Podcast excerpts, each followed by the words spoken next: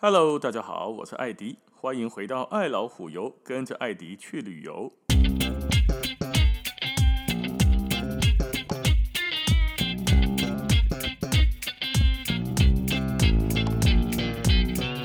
我们今天来讲柏林另外一个非常值得去的地方，就是柏林的博物馆岛。博物馆岛上面总共有五个博物馆。今天最主要要讲的呢，是一九三零年最新盖好的这一个，也是所有观光客来到这边排名第一名的博物馆，叫做贝加蒙。中文翻译哦，有人翻错贝加蒙，有人翻错佩加蒙，有人翻错帕加马。赶快呐，在欧洲这个地方，名字念起来很接近的，可能指的就是同一个地方。之前哈，有人说的，几个去考察的时候，有一个大哥啊说：“哦，够歹记的啦，这咩贝加蒙、巴加马、贝加马、博加巴，哦，爸爸妈妈加归堆，做歹记。这个到底要怎么记呢？这一个博物馆的名字，后来哦，我们就说嘛，你是老板对不对？老板在尾牙的时候，通常最怕什么？怕加码呀！下靠是做侪人来跟你讲，抽奖抽完了之后加码、加码、加码，上惊的这嘛，你个爱落底下来得五千、八千、一万、两万，安尼认出来嘛？所以这个老板在尾牙怕加码，这个博物馆的叫做啥？叫做怕加码，安尼是不做好记哦，贝加蒙，或者你要念作贝加蒙也 OK 啦。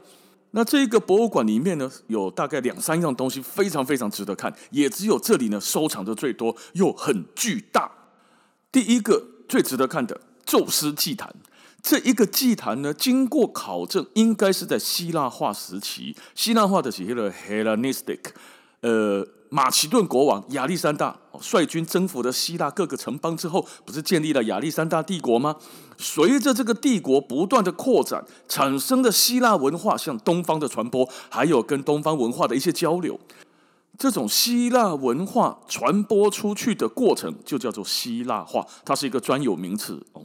那发现这个祭坛的地点呢，位在现在土耳其的西部沿海，是当时的帕加马王国哦，做给他加马，记得王国的国王欧迈尼斯二世为了颂扬对高卢人战斗的胜利而建造的。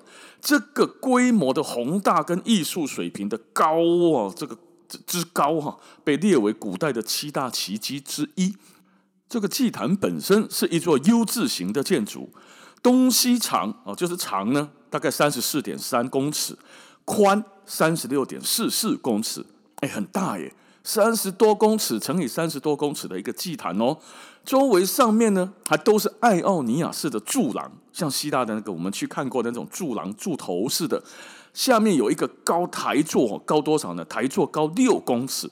这个台座上面有一层一层的楼梯，就很像我们看电影呢，那个图书馆还是美术馆外面的楼梯，很多年轻人坐在那边吃吃汉堡、喝饮料，哇，的神奇很哎，很大一个哦。那这上面还有一个很大很大的浮雕壁带，这个壁带有多大呢？全长一百二十公尺长。你喜欢买博物馆里面有一个这么大的展览品，哦，高还高二点三公尺。这一个石板哈，是一个刻雕刻石板，把它连在一起。浮雕上面刻什么呢？刻的是希腊的众神跟泰坦巨人族的战斗，充满了动态的这种雕刻出来哦。你看着看着都觉得有点紧张了。上面的那个张力保存得非常好啊，尤其是像宙斯啦击倒三个巨人，雅典娜揪住了一个巨人的头发等等。哦，嘿，看看哈，那个有些脸。还有保存下来的，还可以把痛苦的、纠结的那个表情都雕刻出来，非常厉害哦。这边简单的跟大家说一下宙斯跟巨人之战的这个故事好了，大家了解到希腊神话。都听过，都了解过，对不对？可是大多数都是从宙斯这个家伙开始的。他是谁？他是一个有钱的富二代啊，又利用法力跟权力到处去诱奸仙女或者是人间的女子，然后他老婆在这不断的抓奸的这种家庭狗血乱伦连续剧的男主角的宙斯啊。那这一个祭坛上面的刻的故事呢？嚯，更猛！对宙斯他爷爷开始刻起，最初。宙斯他爷爷天神乌拉诺斯主导着整个宇宙，每天晚上呢就来到地面把地球给包住，跟大地之母盖亚盖亚哈嘿咻嘿咻哼哼来个爱情的鼓掌。先后生下的十二位巨人，就是泰坦巨神族，有六个男的，六个女的。然后呢，十二位巨巨人泰坦之后，还有生了三个百倍巨人的吉巴迪丘的那种百倍巨人，还有三个独眼巨人，只有一只眼睛的。那么乌拉诺斯看了这个百倍跟独眼巨人之后，就觉得你们长相也太奇怪了嘛！这我怎么会生出这样子的小孩呢？算了算了，通通丢到地狱里面去，关起来。盖亚哦，就是大地之母，看到她辛辛苦苦怀胎抚养的孩子被乌拉诺斯一个一个打到地狱里面去，没送啊！再怎么长得奇怪，马西丁装嘛亲生的，他就下定了决心要来推翻乌拉诺斯这个王八蛋。有一天，他就召集了孩子们来计划怎么样的赶跑乌拉诺斯。十二个泰坦巨神里面，只有最小的这个小儿子啊，叫做克洛诺斯，勇敢的要来执行这个计划。其他哈，都唔干，然后讲现老被打入地狱。哎，算了算了，就只有一个克洛诺斯。好，盖亚呢，就用一个灰色的石头炼出了一把镰刀，交给了克洛诺斯。你看看哦，用镰刀哦。乌拉诺斯呢，当晚或者是隔两晚哈，没下个还清澈啊。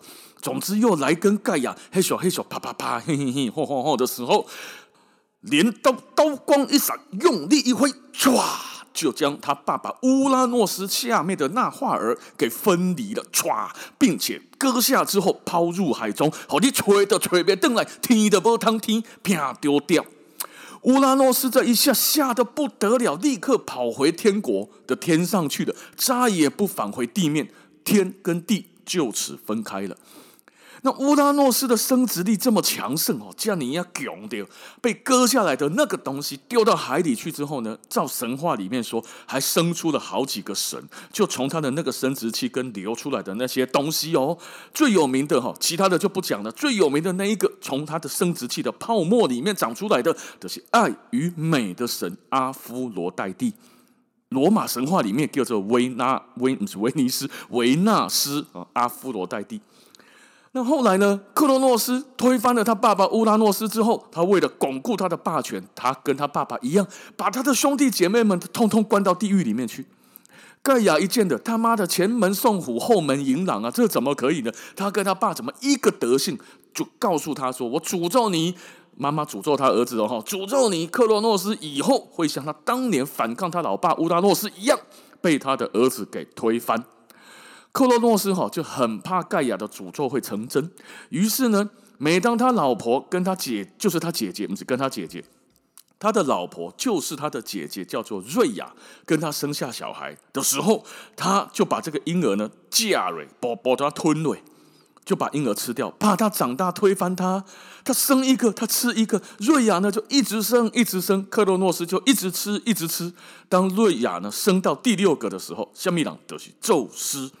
那瑞亚哈生个小孩就被吃掉，已经被吃到受不了了。看您装嘛，生起你搞我假起来，我拢给生呢。我大概谁个下辛苦，就被冲三回。你要吃东西，你他妈不会去外面叫外卖吗？哦，到最后真的受不了了。第六个宙斯生下来之后呢，他就用一块石头包啊，用一个布包了块石头，骗给这个克洛诺斯说：“阿丁今嘛，你今嘛生一个，一个给你吃，给你吃。”于是呢，他就把石头吃掉了。瑞亚就偷偷的把宙斯拿去藏起来，藏到了克里特岛。就现在希腊三个岛有没有克里特岛、米克洛斯还有圣托里尼吗？最有最大的这个就是宙斯成长的地方——克里特岛。那宙斯长大了之后，就决定要来拯拯救被克洛诺斯，这是他爸爸给吞掉的这些姐弟们啊，不是姐弟，兄姐们、姐哥哥姐姐们。后来，宙斯呢就找了几个神来商量，我要怎么样才能把我的兄哥哥姐姐们救出来？有一个机智女神就酿了一壶特殊的葡萄酒，拿给了宙斯，让他拿去给他爸克洛诺斯喝。结果他拿给他喝了之后，哇，他他老爸克洛诺斯一喝下去，哇，妈都天啊个别都喝，哇哇受不了受不了，肚子好痛好痛好痛好痛，哇，就把他的哥哥跟姐姐们。吐了出来了，搞了半天，快吃下去的这个哥哥姐姐呢，没死，哎，还不但没死之外呢，还长大了，长得跟宙斯一样大。这就是奥林匹斯神族。这六个奥林匹斯神族从此就开始征讨克洛诺斯。克洛诺斯的招契也亲的姐弟们，就是泰坦十二神族和十二巨神那边，召集了他们来抵抗奥林匹斯神族，自此全面发动泰坦之战。宙斯当然了哈，到了地狱去把他那个叔叔啊、姑姑们的董秋红赶去地狱，下来龙给绑出来，向泰坦神族的驻地啊，就是希腊中部的那个山进攻，双方展开交烈的、激烈的交战。OK，持续了十年，几乎毁了整个宇宙，最终击败的泰坦神族。泰坦神族被击败之后，也被关进了地狱里面去了。宙斯自此成为最高的天神，众神之王。这一场战役。这一场战役就刻在这一个祭坛宙斯祭坛上面，栩栩如生，而且非常的激烈，看上去就觉得干嘛真厉害，都不知道出于哪一个厉害的雕刻家之手。而且这里面还很有趣哦，就是在一八七八年到一八八六年，由德国的考古学家在土耳其挖掘出来的吗？挖出来之后，问土耳其政府说：“你要不要？不要我运走了。”结果土耳其政府说：“啊，你说几个烂石头，我要它干嘛？哈，你要你就拿去吧。”结果他出土的这些东西，通通慢慢慢慢慢的被运回来柏林了。运到柏林之后，没地方放，煮起来就哇靠，这么大一个！为了这个祭坛，盖的帕加帕加马博物馆。这个博物馆可以说是为了这个宙斯祭坛而盖起来的，否则放不下这么大的。好，这是第一个宙斯祭坛。第二个呢，不得不看的，一定会看到，也一定要看的，就是巴比伦的城门。大家应该有看过《永恒族》这部电影，对吧？《永恒族》这部电影里面，那个老马马东石不是演那个吉尔加美什，对吧？吉尔加美什下面讲，吉尔加美什大概是在两千七百年前，不需要是公元前两千七百年，也就是距今五六千年前哦。他的乌鲁克的第五任国王，他是什么？他是一个吉尔加美什史诗里面的主角，在美索不达米亚神话里面，吉尔加美什是一个拥有超人力量的半神。三分之二是神，三分之一是人，所以他拥有神的智慧跟力量，可是没有神的寿命。艺术做高怕，担心嘛，做根戏哦。当时在两河流域的下游，苏美人发明了楔形文字吗？阿摩利人入侵两河流域，摧毁了他们建立的这个王朝之后，建立了一个以幼发拉底河河畔的巴比伦城为首都的王朝。从那个时候开始，美索不达米亚就被称之为巴比伦尼亚。那个地方的居民就被称为巴比伦人，而现在我们看到的这个城门就是巴比伦的城墙。啊，公的永恒族被冲上永恒族哈，电影里面那个老马就是马东石，这个吉尔加美什哈绕回来，他不是有一幕在很前面的时候，他演他是永生的嘛，从很久很久以前一直经过各个人类的时代，对不对？有一个时代就是他打一个怪兽，轰在一个蓝色的城墙上面。一个城，整座城堡，那个城门都是蓝色的，上面还有黄色、金色的动物浮雕。我们再大概讲一下不？那就是巴比伦的城门。好，看过电影的话，可能有点印象。他一拳把那个怪物打趴在那个城墙上面。这一个蓝色城墙哈，就那一个巴比伦城墙哦，它是真实存在的，就长那个样子。应该电影是参考真实的这个城墙来做的。那个城墙在哪呢？那个城墙就在贝加蒙博物馆里面，而且是它最具特色的收藏之一。这一个城墙哈，应该说它保留的叫做城门，叫做伊斯塔城门，是巴比伦内城的八个城门之一。十四公尺高，你看有个是那种一十几、二十、三十几公尺的，宽三十公尺，很大的一个城的城门，一般博物馆根本放不进去啊。这一个大概在公元前五百七十五年。由当时的皇帝叫做尼布甲尼撒二世下令，在城门的北边哦来修建这一个这一座城门呢，供奉巴比伦的女神叫做伊斯塔，所以叫伊斯塔城门。它是一个蓝色的琉璃瓦，上面呢交替排列着怒蛇。我当恭喜龙啊，龙哦。可是呢，它后来被考古学家把它定名为一种叫做怒蛇的东西。待会跟大家说黑吉下面怪给西，还有就是牛拼贴的很准，牛跟。龙哈就是怒蛇，拼贴的很准很准哦，很难想象哈，几千年前的工艺可以拿这个蓝色的跟黄色的东西，看捣捣捣捣捣捣，像个拼瓷砖那个小瓷砖这样慢慢拼，拼着栩栩如生，非常非常厉害。而且这个是哈，你看十四公尺高，三十公尺宽，这个还是最小的前门，更大的那一个呢放在后面的仓库。无缘面世，嫌那凶多没地方放哦。那会不会为了他再来加盖，像为了宙斯祭坛盖的一个博物馆一样吗？为了会不会为了他加盖哦？以后不知道，还是 A 哦，那就大家有福了。这一个伊斯塔城门旁边呢，还连接了一个伊斯塔大道。这个大道呢，以前古时候是连接皇宫跟神殿之间的游行大道。每到新年的时候，会有国王领着众人前往神殿祭拜。整个通道长达好几百公尺。这个大道两旁的墙壁上有一百二十只狮子一字排开。当时呢，狮子是一个具有神性的象征。于是，一场盛大的祭典就在这个地方开始游行，在狮子的当中。这个游行大道哈。旁边的一百二十只狮子呢，有一百只被运回来的这一个柏林的贝加蒙博物馆，现在也如应该没有复刻了，是不是复刻的？我们猜，但是现在里面也有一个走道，就模仿，就复制了。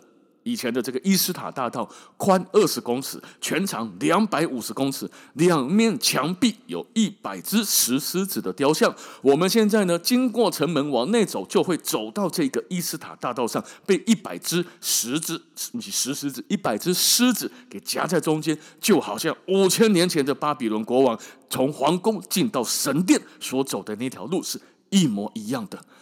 君王啊的这种感觉哈。所以这就是为什么现在哈，它变成了贝加蒙博物馆的珍藏之一。那刚刚说啊，刚刚说那个龙哈，不是龙，是怒蛇。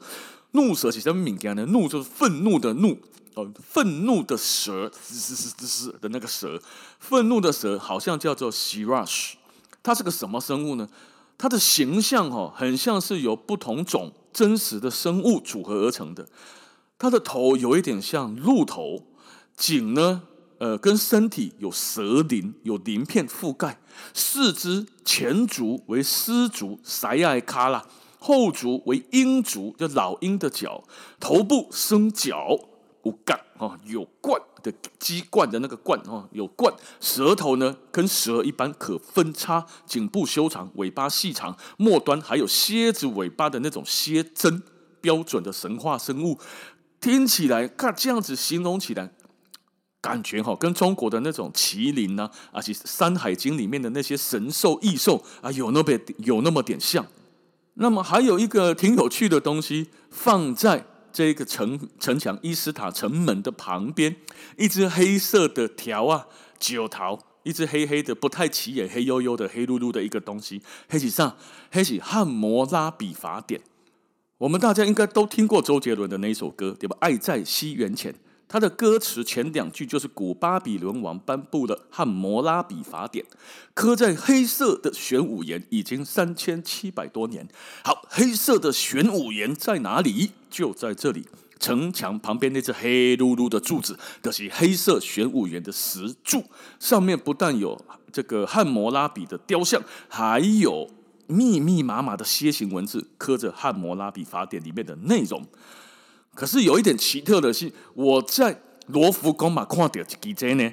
罗浮宫有一个展区，在就是美索不达米亚平原的这一块两河流域的这个文物里面，也看到了有苏美王啊，有什么的那一些里面，某几个汉谟拉比法典长得一模一样，石柱上面也是刻满的东西。啊，我在贝加蒙博物馆看到的时候，想说它是展出吗？移移驾到这里来展吗？诶，刚刚不是呢，加马几个。所以我在猜，可能这一只是仿制品吧，因为罗浮宫的那一只哦，看它水水，它用个台子，然后用绳子围起来，生人勿近啊，你只能远观不可亵玩啊！不，人兄姐几咧几咧，蹦姐蹦姐的呼气啊，他他又把它围起来，感觉像是个嗯展览品。可是贝加蒙这边哈，一个吉基，好像埃及开罗博物馆一样，他就把你放在旁边的坑 A 呀，哦，感觉好像不是很重要。可事实上呢，它是汉谟拉比法典，所以我猜测啦，猜测啊，我也不太清楚。贝加蒙里面这一支汉谟拉比呢，可能是仿造的哦，真品好像是在罗浮宫，可能是这样了哦。但是在这边看到这一支马别拜啊，汉谟拉比法典的神秘显然没有讲之前，没有人知道汉谟拉比是一根柱子，对吧？大家都以为是一个楔形泥板或石板之类的，不是一条啊，哦蛇蛇哦，怎么把玄武岩搞成一个圆柱的？诶，古时候也很厉害，大家知道玄武岩很硬的吗？可是这边的虽然可能是假的哈，但是这边的狮子比罗浮宫多。刚刚说叫几百加啥样呢？一百只，罗浮宫好像只有一只，还是说它有多？我没注意到哦。但是我记得我看到的只有一只，这边有一百只，好，赢了，赢了。好，那继续往下走，会看到另外一个大型的展览品哦，这加隆比大比大基耶啦。这一个大型的展览品呢，叫做米利都市场大门。从这一个大门的外观，我们大家就可以明显的看得出来，这是古希腊时代的建筑风格。米利都哦，它是古希腊爱奥尼亚十二城邦之一的一个城市。这个米利都市场大门呢，据考证建于大概西元一百二十年左右，那是冷清宁静景啊，两千多年前了，古罗马时期完成的。这一个大门是当时米利都南部市场的北门。高十六公尺，宽三十公尺，你看又这么大哦，厚达五公尺，五公尺厚啊，非常厚的一个门哦。那它的整体视觉风格就是个艺术品。人家两千年前的菜市场入口哦，就美成这个样子哦。还有多大？你看哦，十六公尺高，三十公尺宽呢。它不是只有一个门，它是一个门墙。这个壁好大型的一个，就好像我们现在进到大卖场哈，大卖场的那个正面整个面，而不是只有那个门的那个感觉，支撑整个大门的结构，还有大门上方三角形的那个山墙啊，采用的是古希腊神殿当中这种科林斯式的门柱。你看那古叶边哈，整个墙面做得很漂亮，还是柱子柱头，很多浮雕在上面，做的美轮美奂，让冷清归你景。哦，这个起点，这个加税。我们现在的市场入口长怎样？就是一大片的广告之后，下面两个玻璃门嘛，走进去会自动打开，叮咚，欢迎光临哈。跟古时候的这个美感完全不同。我们现在是实用，以前呢是要美感。觉得门这下税被冲上，我满栽。可是做的那么美，流传到现在，我们才有文物可以看嘛。当初这个米利都市场大门在地震时候有倒塌过。十八、十九世纪，哈，好像经过很多很多次的挖掘，才在一九零七年有考古学家一片一片的挖出来，一块一块的搬回来德国重新组装。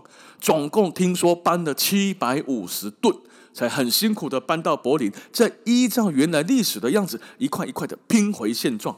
想想哈，真价不简单，要做考古学家也不是那么容易的一件事情啊。之后疫情后。假设大家有去到柏林的话，记得贝加蒙博物馆，有时间一定要去一下。好，今天的时间就先到这边了，感谢大家的收听，咱们下次见，拜拜。